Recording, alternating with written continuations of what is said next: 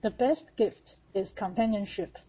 2020 was an unforgettable year for many people, and I am no exception. Because a female friend of mine, who was my age, passed away that year. It was a sudden stroke. Since she had been living in the UK for many years, none of her friends in Taiwan could participate in her funeral. Thanks to the internet, although it was held in the Church of England, it can broadcast live on a funeral parlor website and will be stored on the cloud so that we could mourn remotely together. Several of her friends in Taiwan decided to schedule a date and a place for everyone to get together. In addition to watching the funeral videos together, we wanted to share our memories of her. Since the funeral videos were all in English, I volunteered to work as a translator.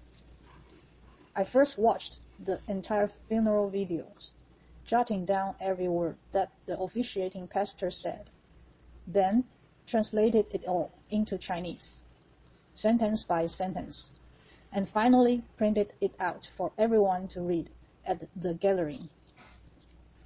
During this process, I recall many things that I had done with her. Everyone is a traveler in life. We may go to a place, meet some people, and we walk with some of them for a while. Then we go to the next stop and have to wave goodbye to some people. My wife's father is 90 years old, and he is still in good health, but all his friends have gone to heaven. I guess the thought of I'm the only one left is a sense of loneliness. In the video, I saw several British men slowly carrying the coffin to the left side of the front podium while a Chinese R&B song, Confession Balloon by Jay Chou, played in the background. The music sounded young and dynamic, very much Jay Chou's bad boy style. Although the song was not appropriate for the funeral, I felt the love from her British friends. I believe that they chose it just because they thought it was her favorite song. Listening to this song, I saw her smiling mischievously at me. I remembered that she had been suffering from depression for years.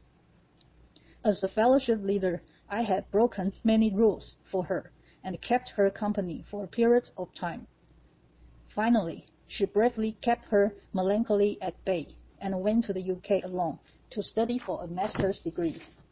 Then she has found a nice boyfriend and finally settle down there. I read somewhere that when you reach a certain age, you will feel that the simpler things are, the better. So you will feel that receiving gifts is a bit troublesome because there may be too many things piled up in your house already. You will gradually realize that the best gift is to accompany friends and family on the journey of life and leave many good memories.